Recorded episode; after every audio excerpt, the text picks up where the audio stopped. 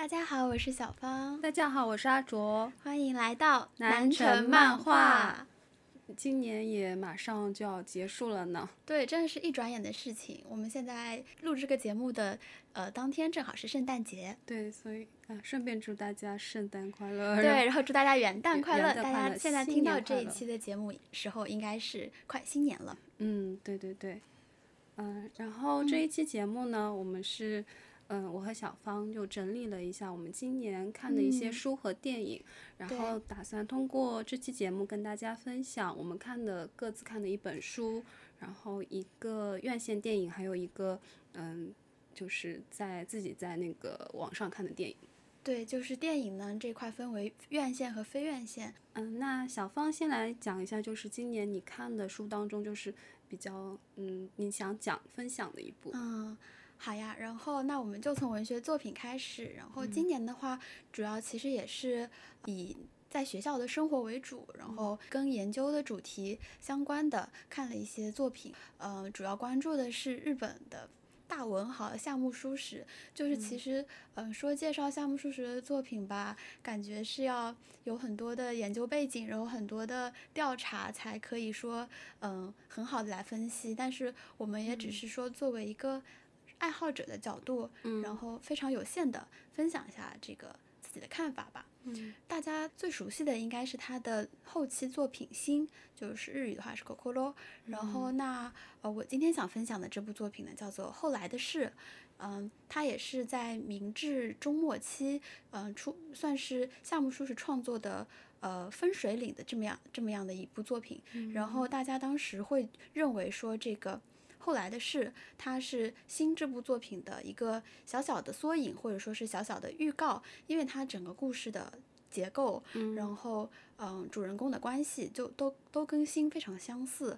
然后说的简单一点，其实就是三角恋，或者说是出轨故事，嗯或者说的难听就是通奸小说那种感觉，嗯。然后，其实为什么会对夏目漱石这个作家感兴趣呢？就是，嗯、在研究当中，经常就是会它会被鲁迅放在一起比。然后作为中国人的话，我就觉得鲁迅被大家喜欢的理由，可能是因为他非常有国民性，然后他关注的问题其实是跟整个国家进步，然后人民内心非常相关的作品，然后然后他的这些特点是非常明显的体现在他的作品里的，就是比如说社会批判啊之类的。但是当我开始看夏目漱石的作品的时候，我就觉得其实他写的很多小说都是情情爱爱，然后注内自内个人内心。对，就可以说是通过情情爱爱，就是奇奇怪怪的情爱，其实都是非常不道德，就其实是超越道德伦理的那些情爱。然后我就想说，很好奇为什么大家会喜欢一个就这么有一点点小家子气的这种作家，反而把他捧为一个国民级的大作家，这是为什么？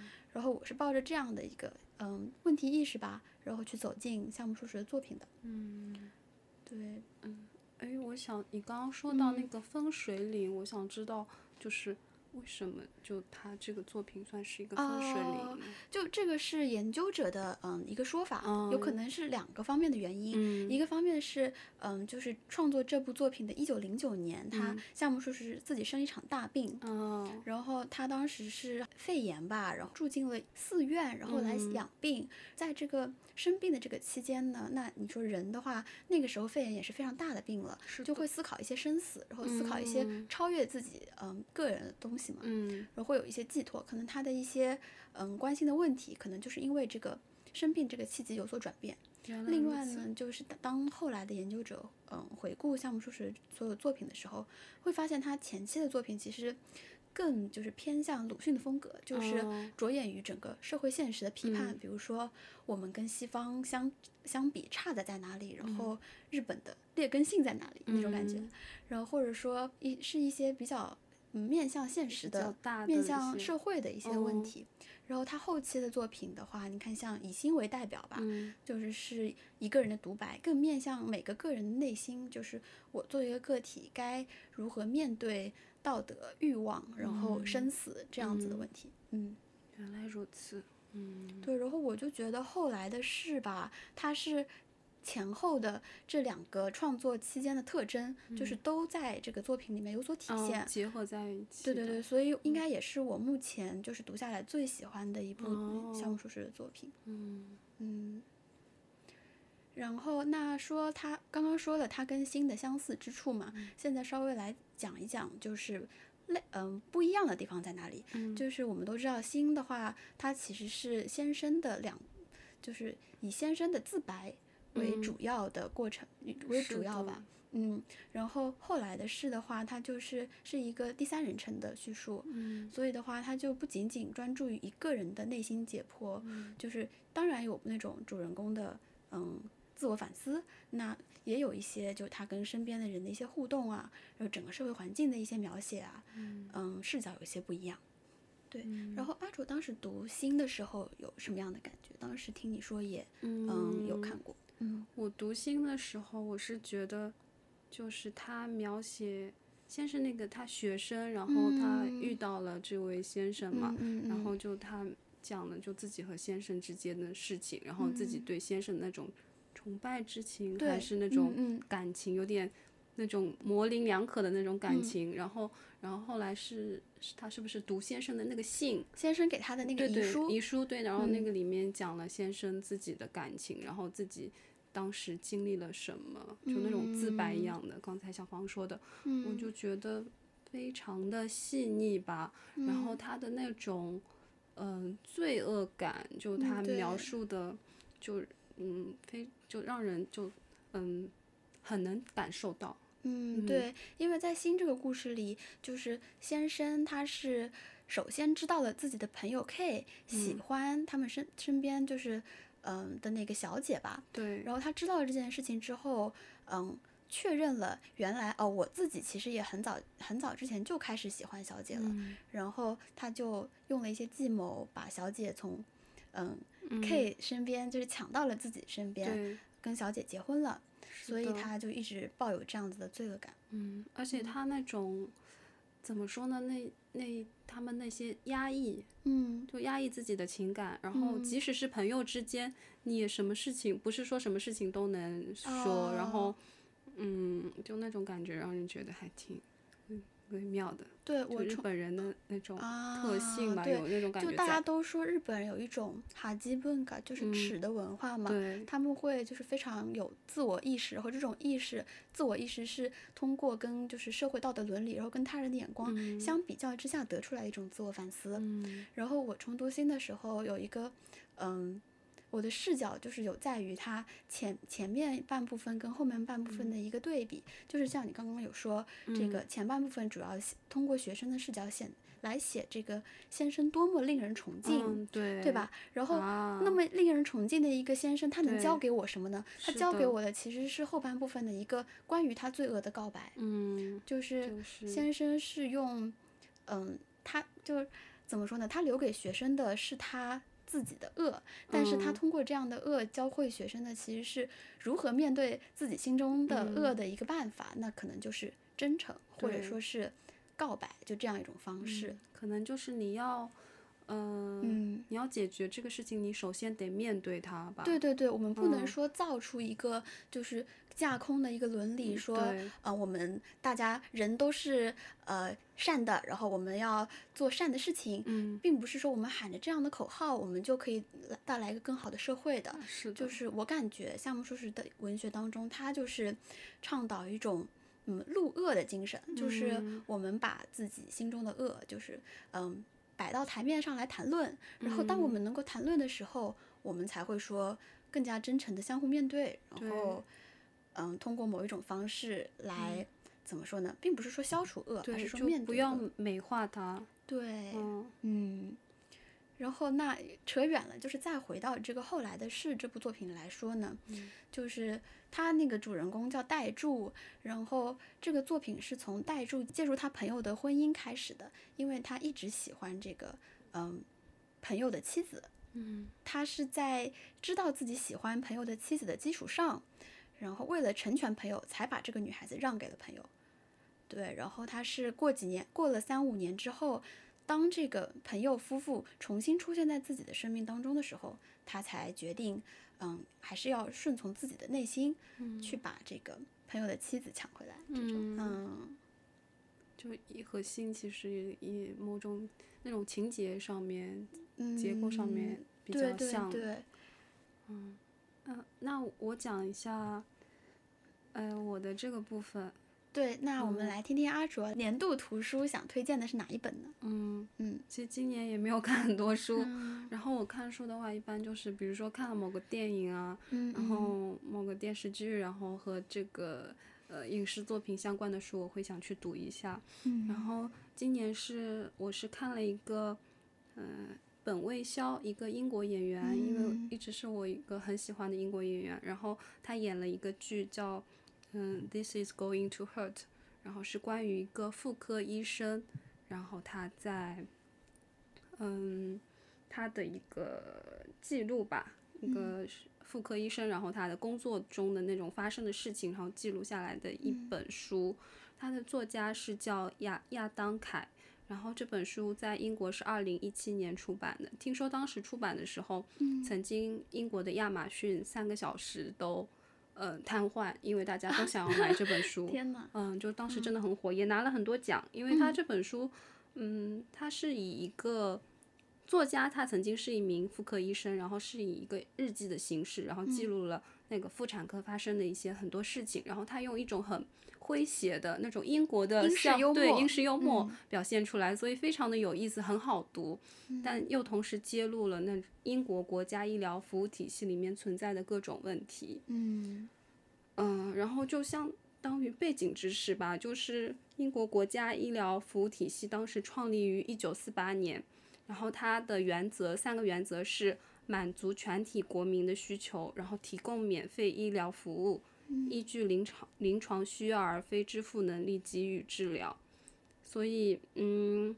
所以从一九四八年到现在，然后随着英国人口的增加，嗯，然后大家就是比如说有一点小病、小毛小病，他就会去医院看嘛。嗯。而且他肯定那些贫穷怎么说呢？稍微因为不需要付很多钱，所以大家肯定会选择这种国家。政府的羊毛。对对对，肯定会去国家医疗体系，而不是私立医院。嗯。所以他就，嗯，这个体制他他的就跟不上民众的需求。嗯嗯，然后在二零一五年的时候，英国的卫生部长他就是颁布了一个新的合约，叫初级医生新雇佣合约。嗯，他就增加了工作时间，取消了所有的津贴和补贴，所以导致嗯初级医生他们就嗯工作量非常巨大，但是工资又不平等，然后失去了很多自己的休息时间。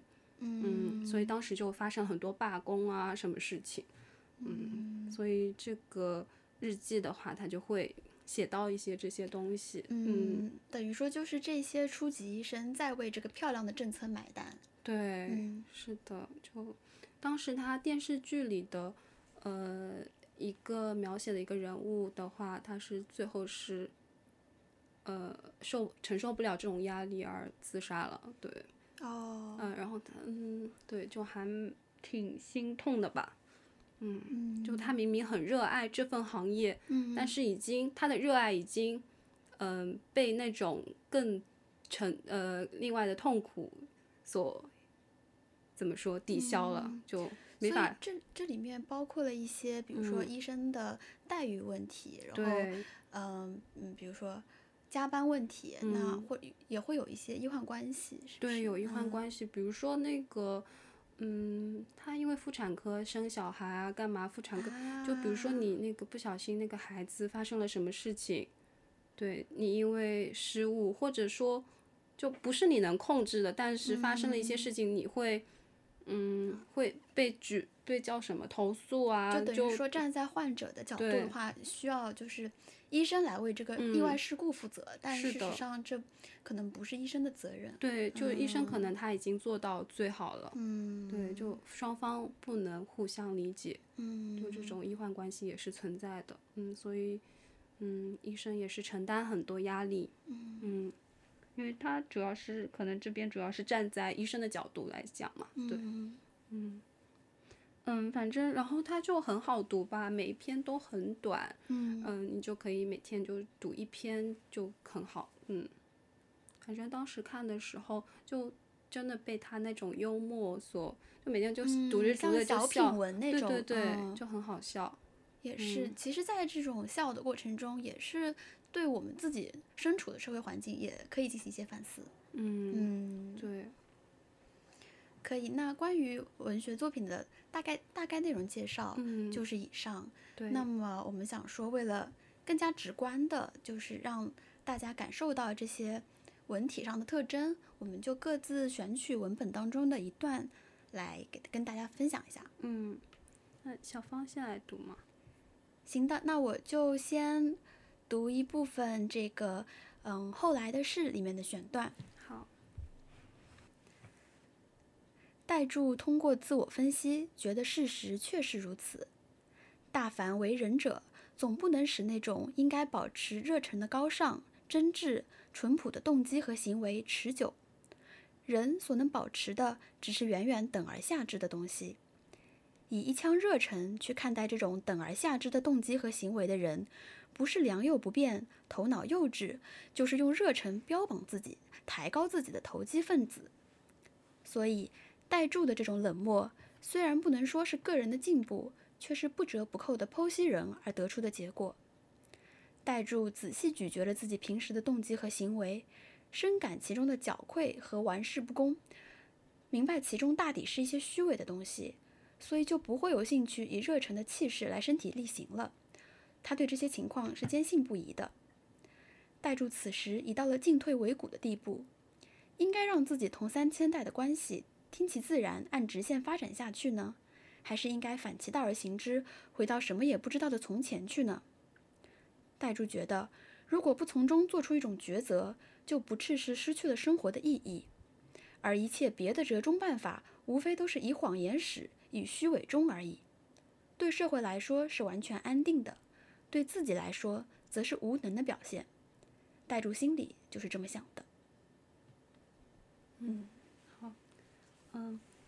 那我来读一下它里面写的一篇致卫生部长的一封公开信。罗杰·费希尔是哈佛大学的一位法学教授。一九八一年时，他曾经提出过这样一个建议：应该把美国发射原子弹的按钮移植到一位志愿者的心脏里。假如有天总统想要按下红色按钮，屠杀无数无辜者，那么他首先得找把屠刀，亲自剖开志愿者的胸膛。这样他就能理解杀戮的真正含义，从而明白自己行为的后果。如果真要这么做，恐怕总统再也不会想要按下那个按钮了。同样的道理，你和你的继任者以及之后无数届继任者都应该亲身体验一下和初级医生们共同工作。不要找个医院主管在太空舱一样崭新闪亮的病房里转一圈就完事儿，这样是不够的。试着去安慰一位癌症患者。看一位受外伤的病人接受截肢，接生一个死胎，不光是你，如果任何人真的了解了医生这份职业的含义，就绝不会再去质疑他们的动机。知道真相后，你会为他们鼓掌，你会为他们自豪，你会感到谦卑，你会衷心感谢他们所做的一切。你对待初级医生们的方法真的不会奏效，我强烈建议你换一种途径。以上。好的，那我们接下来就进入第二个部分。好，好，第二部分，那我们讲一下院线电影，对今年看的一些院线电影中比较印象深刻的一部。嗯，小芳。好的，那我要分享的这个呢，其实当时也是跟阿卓一起看的。我们是在夏天的时候看了这一部叫做《犬王》的电影，然后当时嗯看完之后，我们其实就特别想分享，于是也想借着。年末总结就是再回顾一下吧。然后《犬王》它是一部动画电影，嗯，为什么去看呢？就是因为它首先是跟京都非常相关的一个呃故事吧。对，它所有的舞台都是在京都，呃，里面的文化元素也特别的日本吧，包括一些演出啊，然后音乐风格啊什么的。另外呢，就是它的这个卡斯特别豪华。嗯嗯。他的导演就是之前在在国内也非常火的那个《四叠半神话》以及那个《春宵苦短，少女前进吧》的汤浅政明导演。嗯。对，然后配音演员也非常的豪华，是呃一个是女王蜂，一个是森山未来，嗯。都是嗯怎么说呢，纯艺术圈就非偶像界啊，纯艺术圈非常有实力的嗯。舞蹈演员也好和音乐演员。嗯嗯，因为这部片子里面有很很强的音乐元素，其实非常摇滚吧。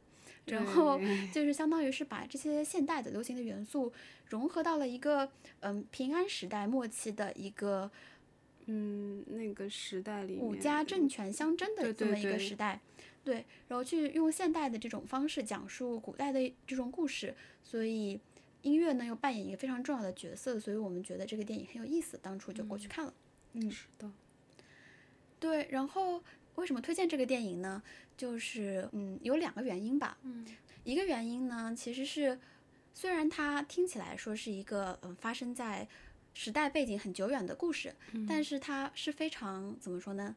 我们这一代人去看也是非常能够共情的，不嗯仅仅是在于这种动画的表达形式，更是在于这个故事的内核。其实，在我看来，就是一个。呃，青春，偶像呃，青春少年们组乐队的这么一呃个追梦追梦故事事，对对对，只不过就是把舞台变成了嗯，嗯平平安时代因为他的这个故事大纲主要就是两个少年吧，一个是嗯跟正常人稍微有点不一样的一个瞎了的少年，看不见东西的少年，另一个嗯是完全就是。呃，非人 类的一个有一点怪物，嗯，但是是被诅咒的这么一个怪物少年吧。对，然后他们两个等于说是被这个世界抛弃的两个人抱团取暖，然后一起高山流水吧，对嗯高山流水遇知音，然后通过音乐，然后互相补充完整，嗯，成为另一个更好的自己那种感觉。然后他们就是组成了这么一个小乐队之后呢，在京都的各种呃，比如说桥下呀，然后鸭川边上啊，就是嗯举行一些演出。到最后等于说是，嗯，到天皇面前去演出，就是非常成功的一个嗯呃乐乐队团 体。对的，对，哎，刚刚说是有两推荐的是两个原因，对吧？嗯一个原因是我们非常容易共情，因为这个故事的内核，然后另一个原因是我自己本身对于平安时代的这么一个向往，嗯，就是话说的稍微大一点啊，就是在我的感觉来看，比如说最能代表中国文化的是唐朝。但是最能代表日本文化的，要我说，或许我会选平安时代，嗯因为在平安时代以前，就是比如说像奈良的佛教文化呀，嗯、一些宫廷文化，包括奈良城市的整个建造，其实都是仿仿我们中国的中国的汉风。风，嗯，对，但是从平安时代开始，就是呃，嗯日本进行了一个转向，就是从汉学的一边倒，变成了要等于说倡导自己的国学。然后比如说从那个时候的文人，就是从汉诗放弃汉诗，然后开始写他们的和歌。嗯所以说平安时代其实是铸就了很多，就是嗯、呃日本文化的嗯根的那个时候。哦对，然后镰仓时代呢，虽然是就是各种武家政权，然后有很多战乱，但事实上就是在战乱当中，其实也是催生出很多文化嘛。嗯，像茶道、花道都是在平安时期发芽，然后在镰仓时期就是开始对发展盛行的。所以说，我觉得可以通过这么一个电影作品去了解平安时代。嗯对，然后再稍微扯得远一点点呢，就是这个作品其实有一个姐妹篇，就是一个嗯《平家物语》的的这么一个嗯动画片，嗯然后《平家物语》呢，相比于这个《犬王》，可能就会更加没有那么强的故事性，因为它是根据文学作品改编的，嗯，而且比较稍微比较长一些，时间比较久一些。但是它的这个画风，然后整个故事的背景都是跟《犬王》是很像的，嗯所以说非常大非常推荐大家先看一看《犬王》。如果说对这对这种画风啊，然后故事背景感兴趣的话，可以再去嗯看看《平家物语》这么一个动画片，从而了解就是那些非常日本的东西。嗯，可以的，嗯。然后阿卓看了什么有印象深刻的院线电影吗？嗯，我是今年那个电影院看了一个叫《鱼之子》的电影，啊，我有看到过他的海报，就是能嗯年玲奈主演对对。对，能年玲奈主演，嗯，然后里面导演的话是冲田修一，就是那个横道世之，横道世之介世之介，嗯嗯嗯，然后其他演员还有柳乐优弥和夏帆。啊，那都是大咖。对，都都是大咖。然后，嗯，能连宁奈的话，就是她的眼睛特别的好看。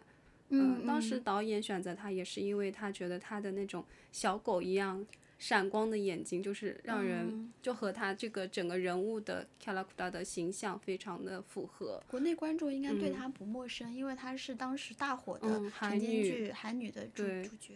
对，然后他。嗯，另外的话，因为他这个电影它是有一个原型的，嗯嗯，它讲的是有很喜欢鱼的一个，呃，这电视剧里面的啊，不是电影里面的话是能年玲奈，就是她是一个女生嘛，但原型是一个男生，嗯，是他叫于博士，然后是在东日本是有那种综艺节目的。是等于说是一个专为他真人拍的一个综艺节目。对，当时他可能他写了一本自传，那个于博士，然后嗯，这个电影就根据他的自传，然后于博士应该也是艺名吧？对对对，是艺名艺名。然后因为弄的话，他是比较中性的，就看起来，嗯，就她不是那种非常优雅，然后非常女孩子的那种女生，对对，有点像少没有少年感吧，有点张子枫那种感觉。啊，对对对，所以当时导演也选择了她，然后她。嗯，她这个故事呢，就是弄演的那个主人公，他从小就喜欢各种鱼，就对鱼很爱很爱。但是他喜欢鱼的同时，他也会吃鱼，他觉得好好吃，就这样子。然后，嗯，然后他周围的人呢，就有一些人觉得，有些大人觉得他应该，嗯，好好学习，应该把这些无无足轻重的爱好放到一边，然后专注他的学业。但是他们家人，他特别是他的妈妈，非常的支持他，非常的鼓励他，然后，所以他的话也是在一个嗯挺好的环境里面成长起来，就大家都非常支持他，嗯，然后他就一直嗯研究于话语，然后最后嗯他的朋友柳乐言优弥饰演的那个角色，嗯，成为了一名嗯 producer。电视节目的制作人，然后他就为弄饰演的这个角色打造了一档综艺节目，然后让他可以在里面，嗯，介绍鱼，然后做鱼和相关的这种节目。嗯，所以说就是完全按照真实事件改编的。嗯嗯，那我们现在还能就是能在电视上看到那个于博士的？可以啊，可以看到。我我以前有看到过他的那个，他会戴着一个这个鱼的帽子。然后穿穿着一个就是白色的衣服，哦，对，听起来很有意思。对，就是一个追梦的故事吧。然后最后也是挺圆满的一个结局，嗯，就看着看着让人觉得很温馨。嗯啊，其实拥有梦想真的已经是一件很不容易的事情了。然后在这个故事里，就导演。让这个角色还实现了他的梦想，对，看起来应该也会很宽慰人心吧。是的，嗯，所以挺建议大家看一下的，就特别的温暖。嗯，然后其实说到那个导演冲田修一，那我想提一个，就是突然想到了一个问题啊，就是。嗯，当时看《横道世之介》，印象很深刻的是，导演最后不是安排了一场嗯死亡嘛？就是最后是让这个跟世界格格不入的横道世之介，就是去突然意外去世，然后避免了他的这种纯真跟这个世界碰撞的这样一个悲剧。我感觉是，就等于说是把一个理想。就是保护住了，以死亡的形式。嗯，那你说，在这个《鱼之子》里面，是一个相对而言比较比较 happy ending 的这样一个结尾，嗯，就是，嗯，或许也算是导演嗯在横道世之介基础上给出的一个更光明的嗯想象嘛。对，是的，嗯，他给他了一个空间，嗯嗯嗯，容身之地吧。嗯，我觉得也是一种。导演发出的一个呃 message 就是说，告诉那些嗯有自己的爱好的人，你们就能够做自己想做的事情，就是会有人认可你，然后你也能够找到自己属于自己的一个地方。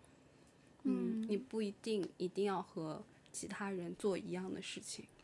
对我还挺喜欢导演这种，就是把视角对准那些跟一般就是一般大家社会当中想象的人不太一样的那种个体。对，就是有普通的人，也有不普通的人。嗯，这个世界很大，可可以容忍，可以那个怎么说，接纳很多人。嗯，对，可能就是这也是我们作为观众看电影的一种乐趣所在。对，因为毕竟我们只能活一次的人生，但是可以每次通过不一样的作品，对，带入各种各样的活法，然后获得勇气吧。嗯，确实。嗯，那我们可以再看看我们非院线的电影。小芳的话是今年看了，嗯，好的呀，嗯，就是我想推荐的这部电影是叫做《影礼》，虽然说它不是今年的非院线作品，嗯，它好像是，哎，应该挺是挺久了，二零一九年的作品。当时我知道它的契机是，好像松田龙平去海南电影节领奖来着，嗯，还不知去参加这个奖。总之呢，就是这部电影的主人公这个松田龙平和林野刚饰演的，他们等于说是一个男同性恋的故事嘛。嗯，就嗯，我也挺喜欢这种 BL 故事的，然后也很喜欢这两个演员。对，就我觉得他们都是日本中年这个这个年龄段里面非常有个性的男演员，非常有个性，就是对，然后都非常电影脸。对，所以就抱着这种看着看俊男。俊男靓男谈恋爱的这个心情去打开了这部电影。嗯，呃，我喜欢它的原因是因为它后劲很大，就是它真的整个片子里面充满了隐喻，然后他把男男的爱情写得非常的暧昧，然后嗯，通过一些镜头语言，然后和一个非常迷的结尾，然后就让我能够走到这个。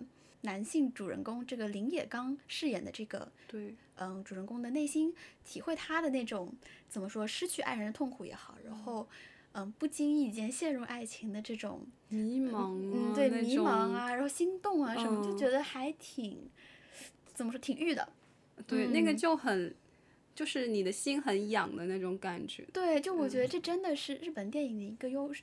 传统技能，嗯，就是很会刻画这种暧昧的感情，然后不道破，嗯，这个是对于他们嗯关系的这么一个描写嘛，嗯，然后另一方面呢，我觉得这个电影也是给了我一些关于人性的反思，就是挺挺深刻的一些反思。我其实看完之后，就一直都在想这个松田龙平饰演的这个日浅，嗯，他到底有没有爱过金金野？嗯，对，因为在这个作品里面，这个日浅是被刻画成一个怎么非常神秘的形象，然后所有身边的人对他的评价可能都是骗子，嗯，骗钱的，然后或者说他没有他没有钱没有朋友什么的。但是在这个嗯林野刚饰演的金野的视角当中，他是一个就是很有魅力的爱人，对，很潇洒，很对，有有一点潇洒，但是又这个不经意之间其实。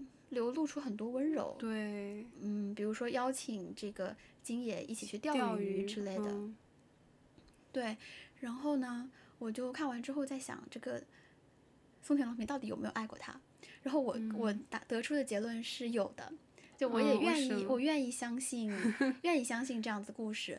然后为什么呢？是因为我觉得，嗯，有的时候我们本来就是看不到一个人的全部的，可能。你愿意相信他是什么，他就是什么。嗯，对，就作为金野来看的话，就是我通过他的视角确实看到了那些，嗯，就是爱意。嗯，那么我完全可以认为，就是他是爱过我的，就不管别人对他怎么说，如果连我都不相信他爱过我的话，那他可能就是真的没有爱过我。就是有些事情，就是你要先相信他才能成立。嗯，对，就还挺神奇的。嗯。嗯，有道理。对，哎，我这个真的是讲讲出来又要扯扯的有点长，但是想补充一点，就是有一个镜头印象很深刻，嗯，就是日日浅他好像当时遇到了金钱危机，嗯，他要到处找人去借钱，对，但是他始终没有来找金野，就是她的男朋友，然后呢，有一次他实在是可能撑不住了，他就。嗯，走到了金野家的门口，嗯，可能是在那个台阶上坐了很久，就是都没有去敲门，对对对，但是就是在那个台阶上留了一地烟灰嘛，嗯，然后当那个金野开门发现日前留下的烟灰的时候，就是镜头只给到了那个烟灰，嗯，然后后来我才想到，可能就是用那个烟灰的镜头来说明日浅心中的那种纠结。他可能是去想找想去找金野借钱的，对，但他但他就是也是源于心中的那份爱，或者不想嗯伤害，对唯一不想伤害他，所以就骗了所有人，但也没有骗他。嗯所以说，我就觉得有这样子的温柔，然后温柔的证据，然后我都不嗯不来相信他爱过我的话，就有点伤。对，所以这个电影看后真的后劲很大。对，就会一直去想这个人到底，对对，他这个人心的结构到底是怎么样的。是的，嗯，嗯这可能就是这个电影的魅力所在。对我也只是提供一个解读而已。嗯嗯，然后阿卓要推荐的非院线电影是什么呢？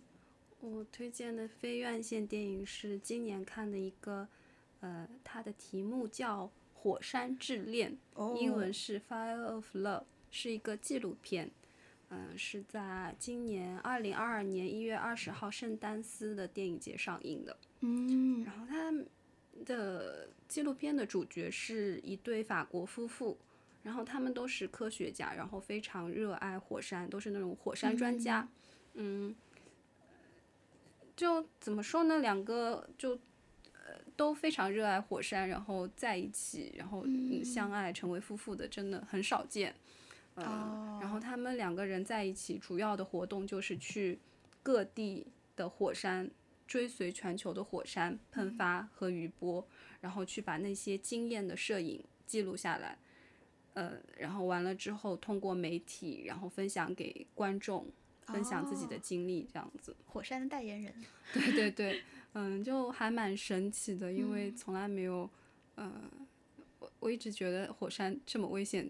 就他那个，他们真的是站在那个岩浆的边上跳舞，哦跳舞，对，都在那里玩，所以说就是不仅仅是嗯研究对象，等于说也是把火山就是做一个表，就那种做一？个契机，然后来表达他们之间的爱啊或者什么的，嗯然后对他真的交流在那边嗯玩，然后捡哦岩石，就是好像反正都融合在一起了吧。嗯嗯，就觉得天哪，他们好勇敢，就嗯可能真的是很刺激吧。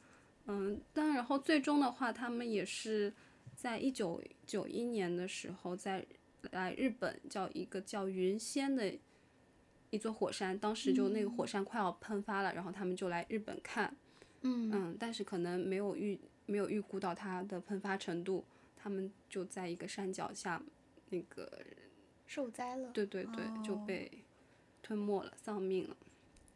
但是他们留下了很多的那种关于火山的印象记录，嗯，就那种科学的研究的东西，嗯，哦就呃，反正就看了很震撼吧。嗯为了他为他们的那种对火山的热爱和彼此之间的爱情，嗯，所以其实这也是一个嗯小众爱好的电影，跟上跟之前的那个《鱼之子》其实有类似的地嗯，方，有类似的地嗯方，就是都是一些就是活得与众不同的人生。是的，嗯，我看这个《火山之恋》，它的豆嗯。瓣评分还挺高的。嗯，对。嗯。然后它的里面的大部分影像都是由，嗯、十年前、数十年前，他主角就他们夫妇自己拍摄的视哦频作为主要材料剪辑，还有就是那些电视台的采访的视频录像，所以都是很久之前的那种，嗯、影片，但是剪在一起还是让人觉得非常的有趣，非常生动。诶，那我很好奇，就是嗯你说他们是九一年的时候就去世的嘛？对，那为什么就是拖了二十年之后，就是再重新哦？不仅二十年吧，三十年了之后，就是大家又开始关心他们的故事，然后制作了这样一个纪录片呢？嗯我没有什么没有研究过啊，嗯、我猜测一下，可能一方面好像是因为他们的，呃，他们的视频是不是之前没有完全公开，还是没有完全授权给别人？哦，就是嗯可能要确认这些东西的版权，也是需嗯要一部分的时间。嗯，一个猜测啊，还有一个猜测是可能因为疫情的原因，哦，就大家都怎么说被限制了出行啊什么什么的，哦就更何况是这种对于嗯奇幻自然景观对的这种嗯观摩。嗯，所以这个电影让大家怎么说呢？就是，嗯，走进科学，走进自然。对对对，嗯，嗯，我也挺想去了解一下，看看这部片子，等于说其实也是非常珍贵的学习资料啦，就是嗯借这些勇士前人的眼睛，嗯然后去看遍世界上的这种有名的火山。嗯，对。嗯然后他说里面有那个红火山和黑火山、灰火山。哦，就红火山就是它的岩浆是红色的，灰火山是那种岩浆是灰色的，但是灰色的是更危险的。哦这样子吗？嗯，危险是指它更嗯活跃，还更那个威力更大，就是造成的那种灾害更大。就是一旦爆发对的话，对对对嗯，原来如此。嗯也是一种，就这个电影也是一种对生命和死亡的一种思考吧，嗯，然后以及就是人在类与自然对，就是有限的人类生命当嗯。中，你选择追随什么，然后选择什么让它成为你的信仰，是的，嗯，好有意思，嗯很想去了解一下。嗯。以上的三个部分，我嗯。们就是主要想跟大家介绍的都讲完了。嗯，那我们今年也看了很多书啊、电影，嗯，对，对其实以上选出来的六个也不能代表全部啦，对，嗯，嗯。只是当下最想分享的内容。是的，然后想问一下小芳，就是、就这些你看的这些作品，就感觉嗯带给你自己的思考，就是有比较你觉得最大的一个影响，或者你嗯想到的一个点会是什么？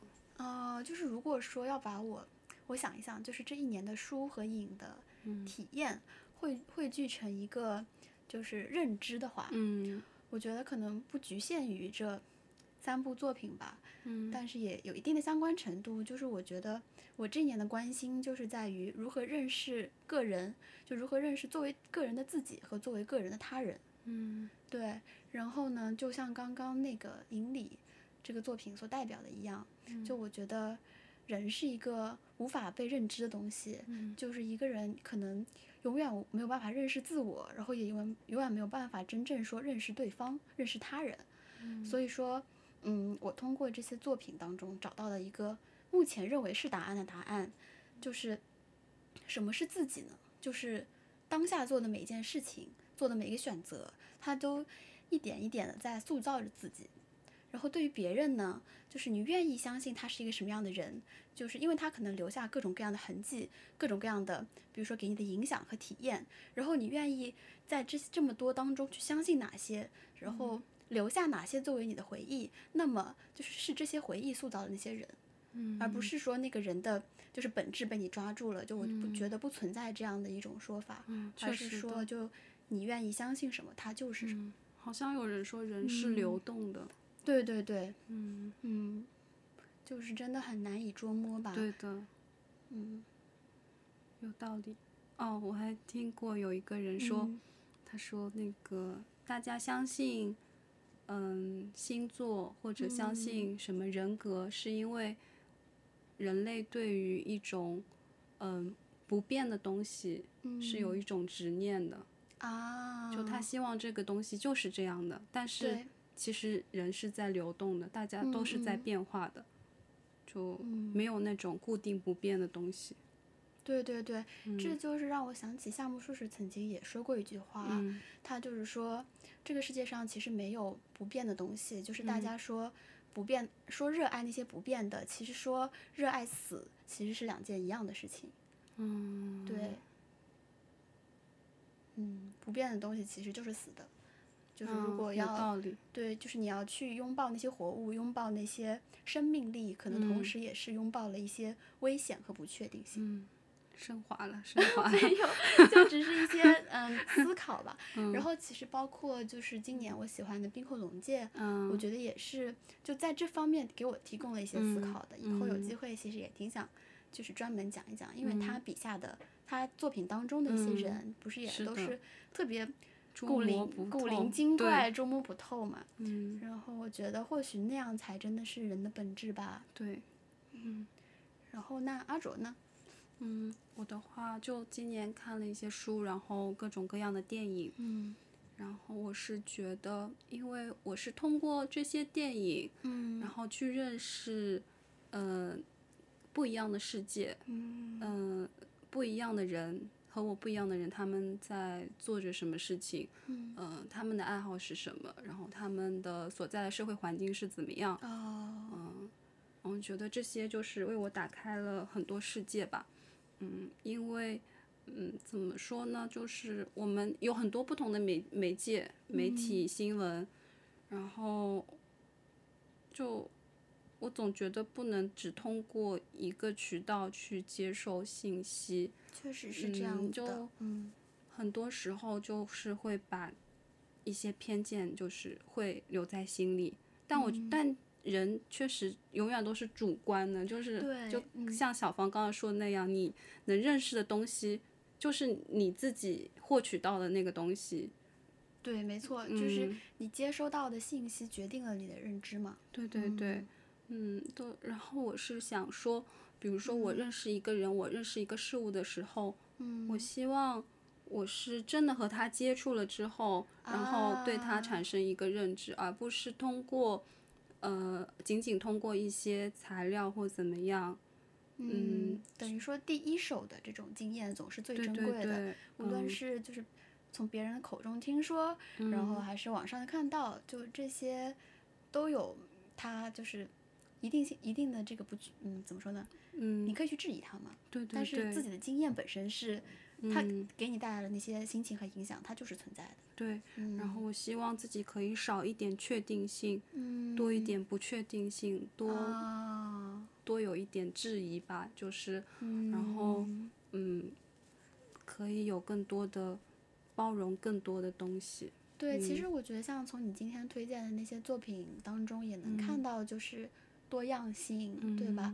其实，嗯，也要感谢这些电影，就是为我们呈现了一些完全不同的人生。嗯对，对嗯然后也要感谢你，就是在那么多就同质化的商业片当中，然后嗯关注到了这些就是与众不同的描写与众不同主人公的电影，然后来嗯告诉大家。怎么感谢我？没有，然后我也是觉得，就是因为这里嗯面两、两个电影我也都没有看过，所以我准哦备好好看一看。那我要好好读一读夏目漱石。这一段变成商业互吹。没事，年末了，嗯，要互对，相然后夸一夸。嗯年末了，我觉得我们就是也把这个节目做到了两位数的期数，嗯也很不容易呢。对，真的谢谢各位听众能够那个关注到我们，就对，嗯，就我觉得也是一种缘分。我也觉得嗯是，希望大家能够，嗯，最好是能够听了我们的话有所共鸣，如果有所异议的话，就是也可以在评论区互相交流。啊，对对对，嗯可以互相交流那种书啊、电影的意见，什么都可以。对，没错，然嗯后也欢迎大家留言告诉我们这一年当中，嗯，有哪些书和电影嗯是是让你打印象最动你最深刻的。好，那我们这期节目就到这里啦，好，嗯，明年见。明年见，拜拜